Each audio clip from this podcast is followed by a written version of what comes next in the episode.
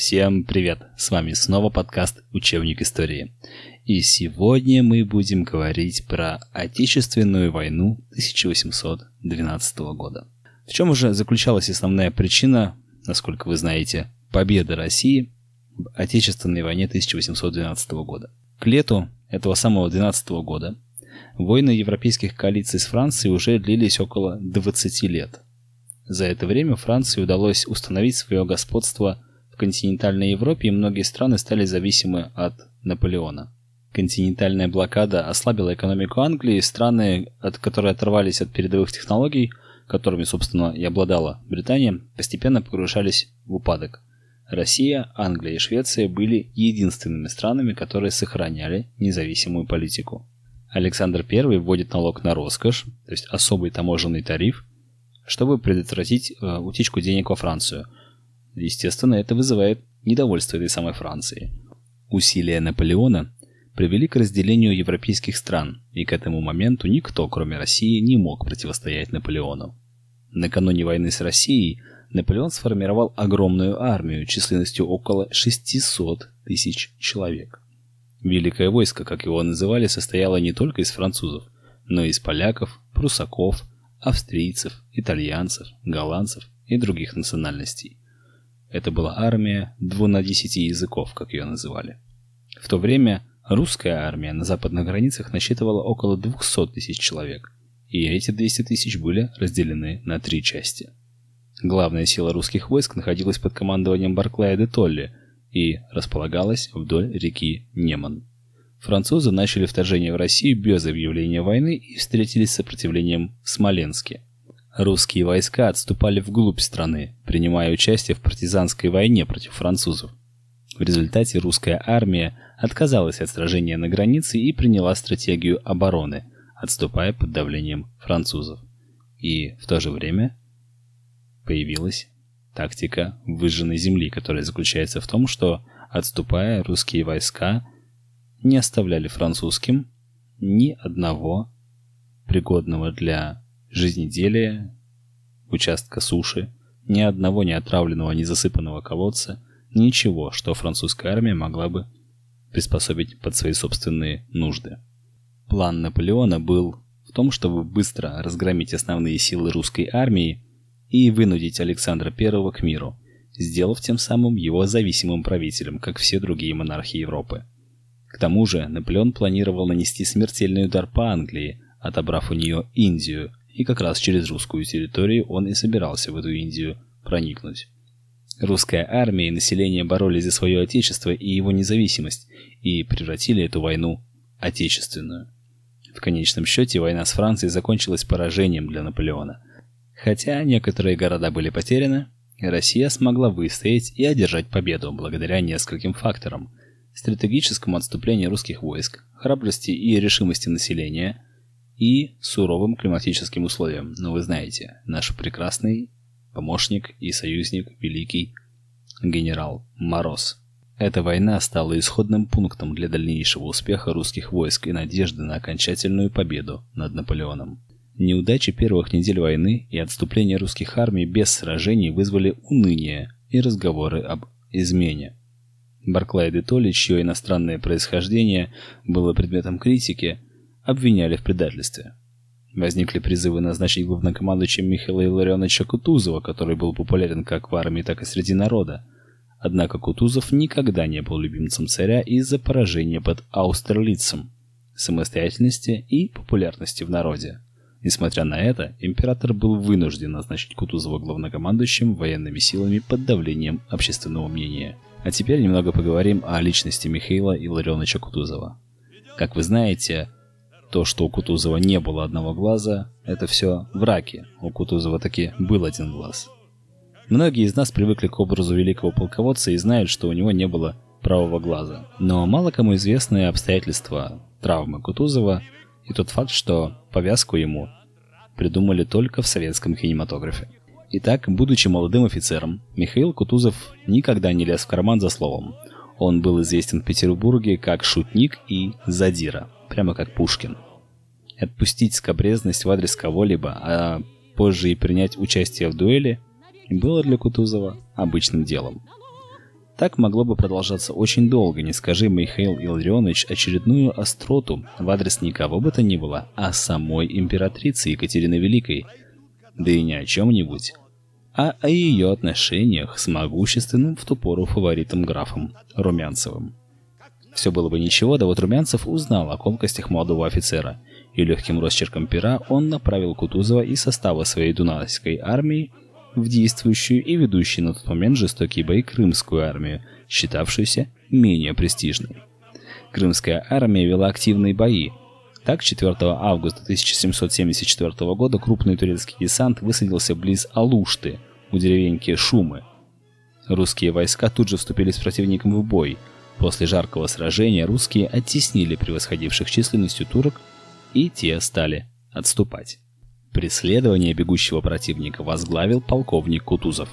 Надо сказать, что Михаил Илларионович отличался большой храбростью и мужеством. Он не раз лично водил своих солдат в бой. Так было и в этом случае. Отступающие турки активно отстреливались, и когда судьба боя была уже решена, одна из шальных пуль попала Кутузову в висок. Пуля пробила носоглоточную пазуху и вышла через правую глазницу. Представляете? Полковые врачи считали рану смертельной, но молодой полковник выкарабкался. Глаз остался цел, но, как вы понимаете, видеть, как прежде, Кутузов уже не мог. Однако службу он продолжил. Но это еще не все. Когда императрица услышала о таком ранении Кутузова, она воскликнула «Надо бы наберечь нашего Кутузова, он у меня будет великим генералом». Екатерина Великая оплатила Кутузова из своих средств поездку в Австрию на лечение – и после этого самого лечения боевой офицер вернулся в строй. На его груди красовался жалованный императрицей орден Святого Георгия четвертой степени. Но на этом его злоключения, конечно, не закончились. При осаде крепости Очаков Кутузов командовал одним из полков. 18 августа 1788 года он поднялся на брустер и наблюдал за действиями противника, когда Разорвавшаяся рядом артиллерийская граната одним из осколков поразила полководца в голову. Осколок попал в правую скулу и вышел из затылка, по пути выбив Кутузову почти все зубы. И еще раз случилось чудо. Михаил Илларионович выжил, смог вылечиться и снова продолжил свою карьеру. Известно, что при жизни нет ни одного изображения Кутузова с повязкой или без правого глаза.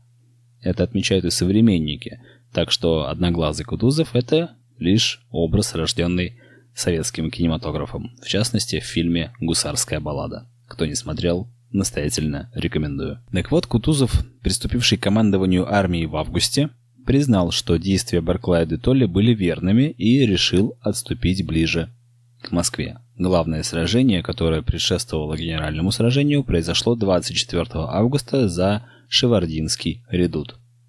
Русские войска под командованием генерала Горчакова героически отражали атаки превосходящих сил противника, что позволило армии выиграть время и занять выгодные позиции с построением защитных укреплений. Силы обеих сторон были примерно равными. Наполеону принадлежало примерно 130-135 тысяч человек, русских было 110-130 тысяч. Цели сторон различались.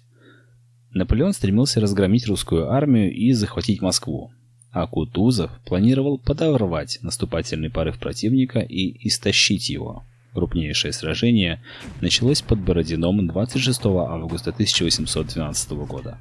Французы атаковали русские укрепления, в том числе Багратионовы флеши и батарею Раевского. Ожесточенные бои происходили на протяжении всего дня, и французам удалось захватить несколько позиций. Однако вечером Наполеон приказал отвести свои силы на исходные позиции, и Кутузов решил отступить к Москве. Потери обеих сторон были огромными. Французы потеряли от 35 до 60 тысяч человек, включая 49 генералов. Россия оплакивала гибель 45 тысяч своих солдат, включая 29 генералов. Несмотря на видимый успех противника, сражение не принесло победы ни одной из сторон – Наполеон позже сказал, что битва под Москвой была самой страшной из всех его сражений, а русские оказались достойными быть непобежденными. Кутузов был пожалован высшим военным званием генерал-фельдмаршала, но Александр I требовал продолжения сражений. Однако на военном совете в Филях Кутузов принял решение оставить Москву без боя с целью сохранения армии и оправдал это тем, что потеря Москвы не равносильно потере России. Этот стратегический шаг оказался верным в данных условиях. Кутузов и Барклай де Толли предложили новую стратегию борьбы с Наполеоном, предвидев его неготовность к такому повороту событий. Русская армия оставила Москву 2 сентября, а за ней последовало и население. В это время Наполеон захватил пустой город и позволил своей армии грабить его. Злоупотребление и насилие достигали небывалых масштабов, включая оружейные и продовольственные склады, а также захоронение русских царей. И пока Наполеон в Москве ждал письма от Александра I с предложением мира, русская армия выполняет очень остроумный маневр. Отступив на восток по Рязанской дороге, она неожиданно разворачивается на юг и ставит лагерь у села Тарутино. Кутузов таким образом перекрывает возможные маршруты передвижения французской армии в сторону Тулы, которая издревле является столицей оружейного искусства России. Встречая сопротивление со стороны крестьян, французы сталкиваются с отказом продавать им продовольствие и фураж. Кстати, маленький офф-топ слово «фуражка» как раз относится по своему происхождению к слову «фураж», то есть корм для лошадей. Крестьяне предпринимали решительные действия в борьбе с врагом. Они поджигали избы и амбары с хлебом, уводили скот и сами уходили в леса уже до Бородинского сражения из-за партизанских атак ежедневно терял сотни и тысячи солдат. Сообразив, что партизанское движение имеет большой потенциал, генерал Багратион вместе с Денисом Васильевичем Давыдовым решили организовать партизанские отряды в армии. Первым отрядом стали гусары и казаки под командованием самого Давыдова, вторым отряд штабс-капитана Александра Фигнера – Фигнер владел французским языком и собирал ценные сведения в захваченной Москве. Одним из самых известных партизанских отрядов был создан крепостным Герасимом Куриным под Москвой. Великими героями стали крестьянка партизанская Василиса Кожина из Сычевского уезда Смоленской губернии и Александр Чеченский. Только за первый месяц после Бородинского сражения партизаны нанесли французам ущерб в 30 тысяч солдат. Даже во время пребывания в Москве, не ведя активных действий, Наполеон терял почти полторы тысячи человек ежедневно. Наполеон уже понимал, что его осадило время, и что в кратчайшие сроки он мог столкнуться с новой армией и новой волной враждебных действий. Поэтому император Александр I отдал приказ русской армии преследовать врага. Так началась война за освобождение Европы от Наполеона. С позором отходя из Москвы, Наполеон был преследован русской армией. Его армия была разрушена, и в январе 1813 года русская армия Кутузова переправилась через Неман и освободила польские земли от французской оккупации. Империя Наполеона разрушилась. Его союзники отвернулись от него и составили шестую антифранцузскую коалицию – Русская армия врывается в Берлин под командованием генералов Чернышова и Репнина. Им удается освободить город от французов, а русские войска встречаются как освободители.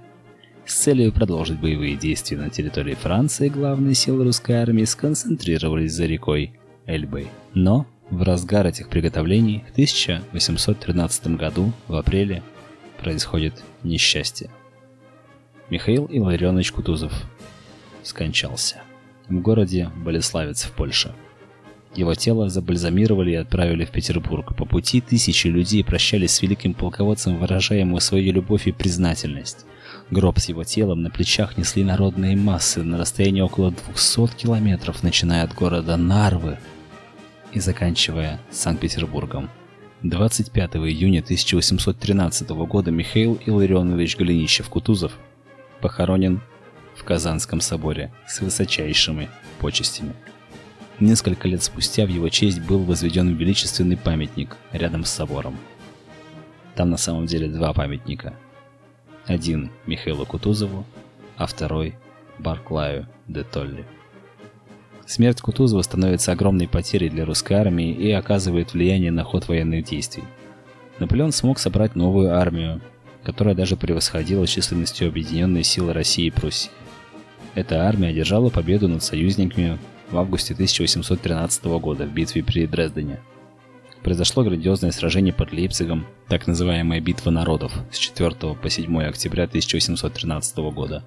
В ходе этой битвы объединенные русско-прусские австрийские войска в количестве 300 тысяч человек нанесли поражение армии Наполеона в 190 тысяч человек. После этого поражения Франция продолжила борьбу только уже на своей территории. 18 марта 1814 года союзные войска вошли в Париж. Во главе русской армии на белом коне величественно въехал император Александр I, который стал не только победителем Наполеона, но и царем царей. Он заставляет Наполеона отречься от своего престола и отправиться в ссылку на остров Эльба близ Италии. Во Франции было восстановлено правление династии Бурбонов. Королем стал Людовик XVIII. Власть короля была ограничена Конституцией по требованию Александра I. Для разрешения вопросов о восстановлении Европы после войны в сентябре 1814 года был созван Конгресс в городе Вена. Заседания Конгресса проходили в 1814-1815 годах. Главы европейских государств обсуждали вопросы о будущей конфигурации Европы после завоевательных походов французской армии, которая существовала до 1792 года. Было решено восстановить предвоенные границы Европы с некоторыми поправками, чтобы компенсировать наиболее активных участников войны против Наполеона. Австрия и Пруссия вернули свои потерянные земли и получили новые. Англия получает острова Мальта и Ионические острова. Александр I предложил объединить польские земли под своим владычеством. Несмотря на некоторые возражения со стороны Пруссии, которая лишилась территории из-за этого, это решение принимается. Александр не стремился к расширению территории, а хотел создать в составе России царство польское, основанное на либеральной конституции. Такой тест-драйв его конституционных инициатив. Это позволило бы повысить престиж российского монарха в Европе и на время не вызывать серьезного недовольства польских дворян, которые мечтали о независимом государстве. Однако в 1815 году, весной, пришла весть о бегстве Наполеона с острова Эльба и его возвращении на престол Франции, что заставило Конгресс быстрее принять все спорные вопросы. Новая, седьмая коалиция, которая состояла из объединенных сил Англии, Пруссии и Нидерландов, разгромила Наполеона в 1815 году, если точнее в июне, в битве при Ватерлоу. Наполеон объявился пленником всех союзных стран и был сослан на остров Святой Елена в Атлантическом океане к югу от его берегов. Если вы посмотрите, где находится остров Святой Елены, вы удивитесь, насколько это далеко от Франции. Это даже от Африки далеко. Если я все правильно помню, там до ближайшего берега африканского континента, западного берега, порядка 2000 километров – Площадь этого самого острова Святой Елены всего лишь 122 километра квадратных, что лишь на немного больше, чем площадь одного лишь Парижа. А у Наполеона, вообще-то на секундочку, была целая империя. Вот такое понижение в классе для бывшего императора. На Венском конгрессе Александр I предложил создание Священного Союза для обеспечения мира в Европе и стабильности в государствах. В сентябре 1815 года такой союз был образован, включая Россию, Пруссию и Австрию. Постепенно к этому союзу присоединяются правительства всех европейских государств, за исключением Англии, Османской империи и Папского государства.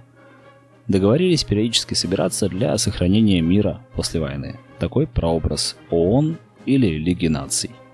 Император Александр I не только присутствовал на всех конгрессах Священного Союза, но и стал фактически его лидером.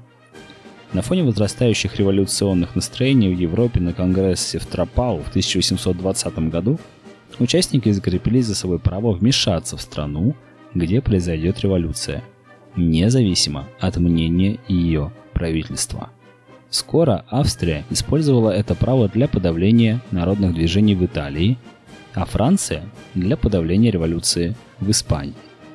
Россия также готовилась оказать помощь Австрии, но та предпочла справиться самостоятельно. Однако уже с началом 20-х годов XIX века проявились противоречия между странами-участницами Союза. Главной спорной темой, которая привела к разрушению Священного Союза, стал восточный вопрос. Этот вопрос возник из-за ослабления и распада Османской империи и борьбы европейских держав за раздел ее владений. Еще при Екатерине II Россия стремилась создать на Балканском полуострове православную греческую империю из территорий, которые контролировались Турцией. Она назвала своего внука Константином в честь основателя Константинополя, планируя установить его во главе этой новой страны. После победы над Наполеоном Александр I снова возвращается к идее создания греческого государства под защитой России на Балканах. В 1821 году вспыхивает восстание в греческих областях Османской империи, а в 1822 году Греция провозглашает свою независимость. Турки жестоко подавляют восстание.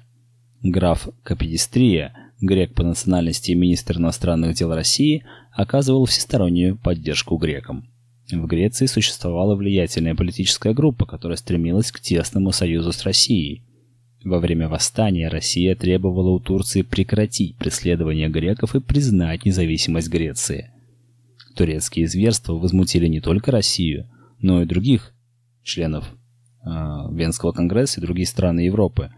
Россия готовилась к новой войне с Турцией, однако в документах Священного Союза греческое восстание рассматривалось как революция против законного монарха турецкого султана, Поддержка восставших противоречила основам Священного Союза, который был любимым детищем Александра I.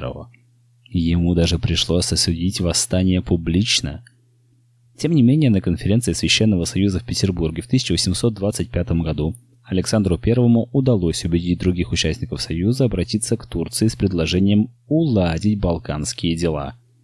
Однако ни Англия, ни Австрия не хотели укрепления позиции России на Балканах – в итоге восточный вопрос так и остался нерешенным, а Священный Союз показал свою ненадежность. Никогда такого не было, и вот опять. Ну и коль уж мы говорим про внешнюю политику в начале 19 века, мы не можем с вами не упомянуть о взаимоотношениях России и Америки. Северо-западные земли американского континента были открыты русскими землепроходцами еще в середине 18 века.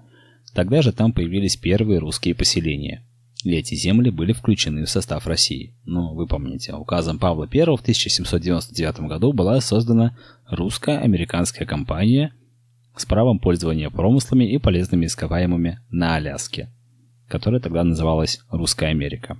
В царствовании Александра I Россия добилась значительных успехов в освоении своих американских владений – император направил для исследования северной части Тихого океана экспедицию Ивана Федоровича Крузенштерна, который человек и пароход, ну вы помните.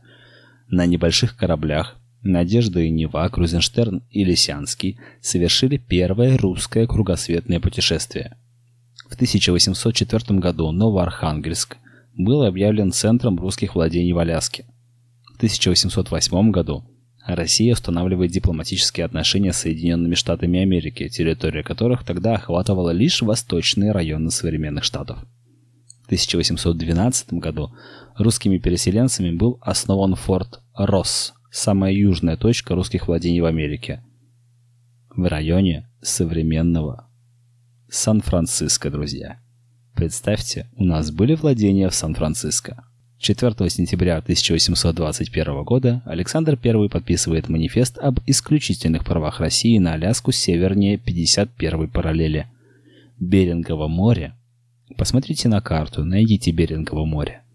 Так вот, Берингово море было объявлено внутренним морем России. Вы можете себе представить масштабы империи при Александре I.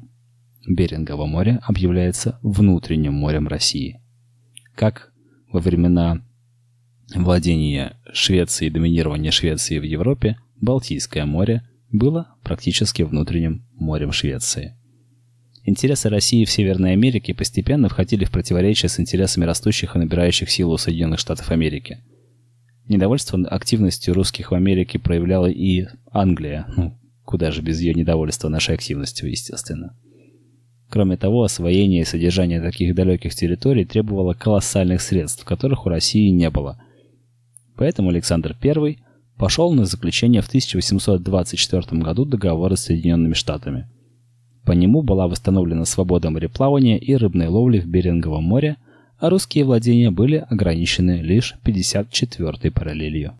В 1825 году была подписана русско-английская конвенция по Аляске, которая разрешала, в частности, свободное плавание английских судов в Беринговом море. То есть сначала мы объявляем Берингово море своим внутренним морем, потом мы немножечко двигаемся чуть севернее, а в 25 году мы уже разрешаем свободное плавание английских судов в Беринговом море. И все это, конечно, потихонечку свидетельствует о начале ухода России из Северной Америки. Итак, друзья, Отечественная война 1812 года и заграничные походы русской армии, которые закончились полным разгромом крупнейшей и самой сильной европейской мировой державы начала XIX века, наполеоновской Франции, приводят к тому, что Россия на несколько десятилетий становится ведущей мировой державой, которая оказывает определяющее воздействие не только на европейскую, но и на мировую политику. Победа России в Отечественной войне и разгром Наполеона имели большое значение и для стран Европы, где были продолжены процессы экономической модернизации. Вот такая история. История про Александра I, про великий русский народ, про героизм наших солдат и генералов, и про то, что союзники с тобой лишь до тех пор, пока им это выгодно. И надеюсь, что эта история вас чему-то научила. Учите историю, любите историю, потому что история – это все еще лучший учитель, у которого самые плохие ученики. Пока.